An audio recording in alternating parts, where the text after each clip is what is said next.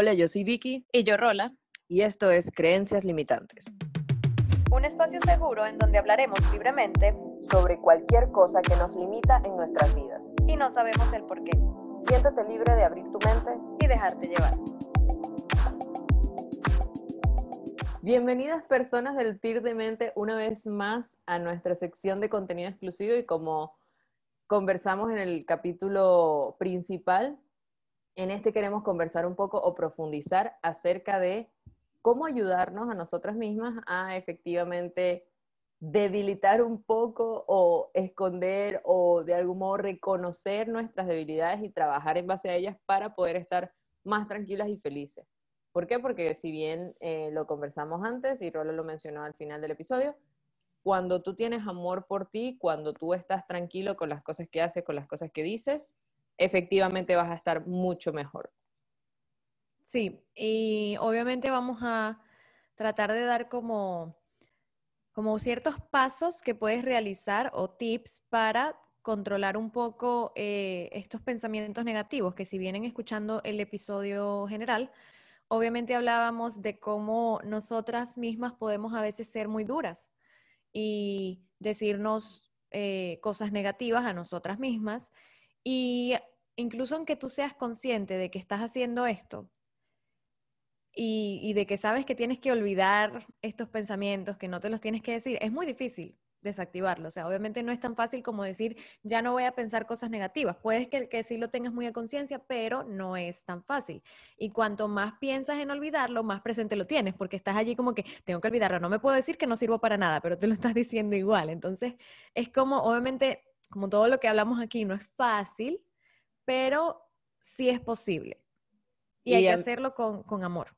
Disculpa. No, tranqui, a mí me da risa porque tú, tú dices, mientras uno más trata de olvidarlo, uno está ahí como que no, tengo que olvidar que no.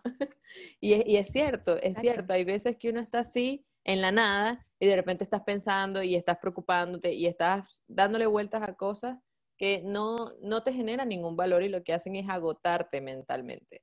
Pero a pesar de que Rola está mencionando de que de que tratemos de no pensar en eso de manera eh, consciente, una cosa que podría ayudarnos es conversarlo.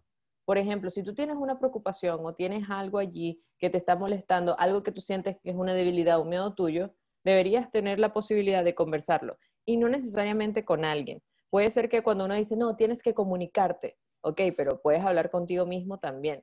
Puedes decirte y, y traer a ti estas reflexiones como, pero ¿por qué?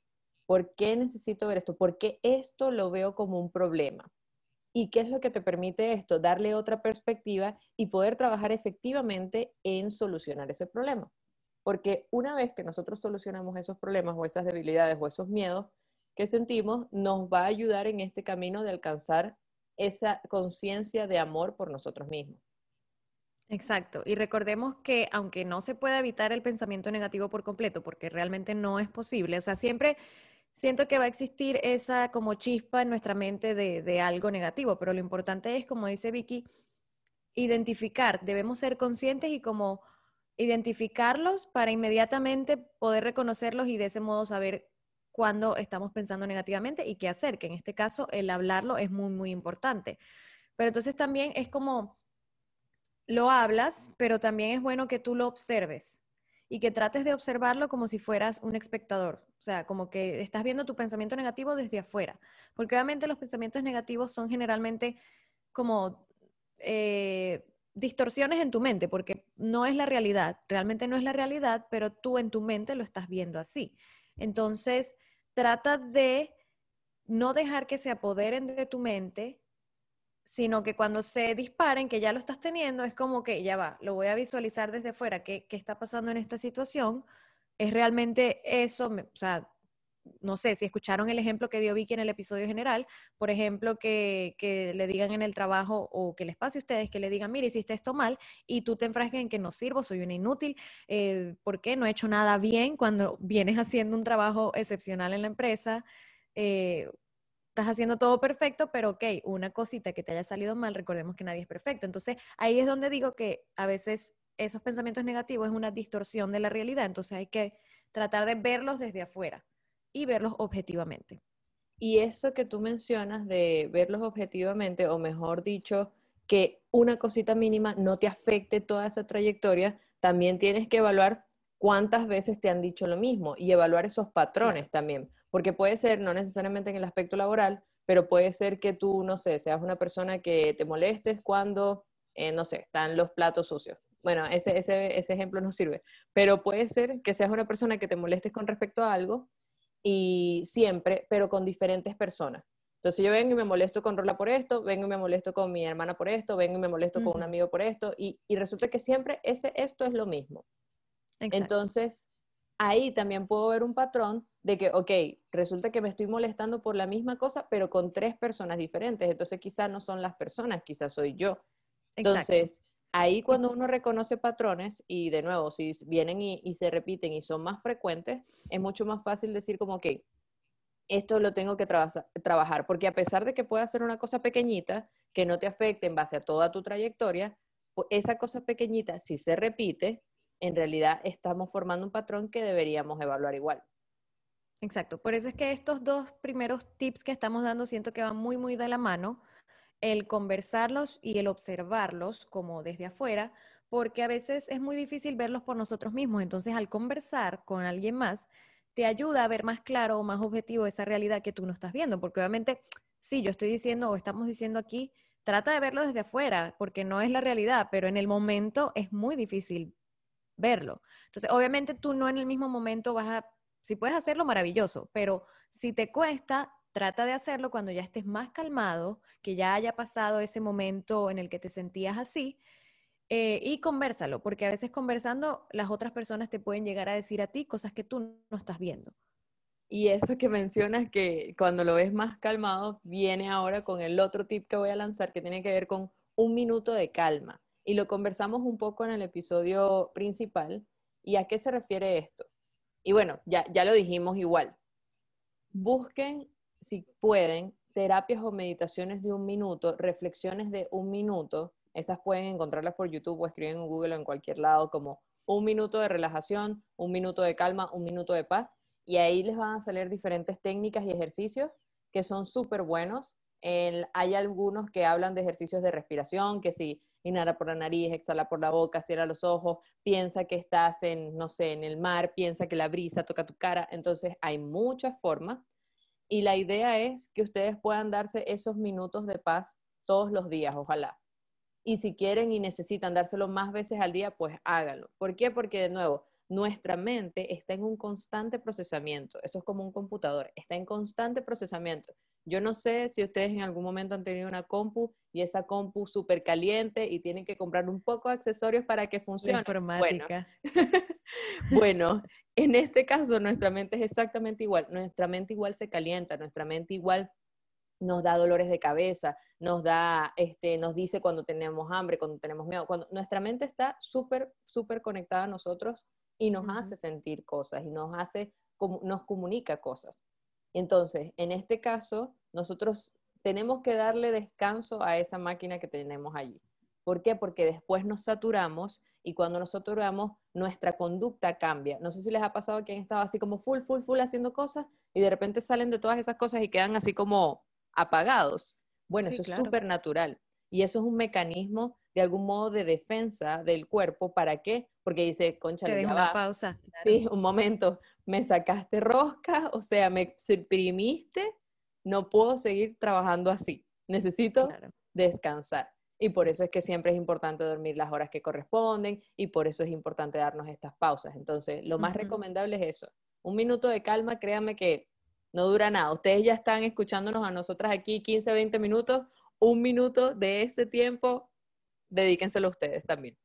Sí, y en este punto yo quiero recalcar que, porque decimos un minuto y literalmente es un minuto, como estás diciendo tú, Vicky, o sea, no te va a tomar nada. En el mundo real no va a significar nada, va a significar un minuto, literal. Pero si de verdad lo haces bien, va a ser demasiado o sea, en tu interior, si logras de verdad, porque ¿qué pasa? Cuando hacemos ese minuto de relajación, obviamente tratamos de hacerlo con meditación, respiración, escuchando una canción que, que respires, como los ejercicios que ya hemos dicho aquí.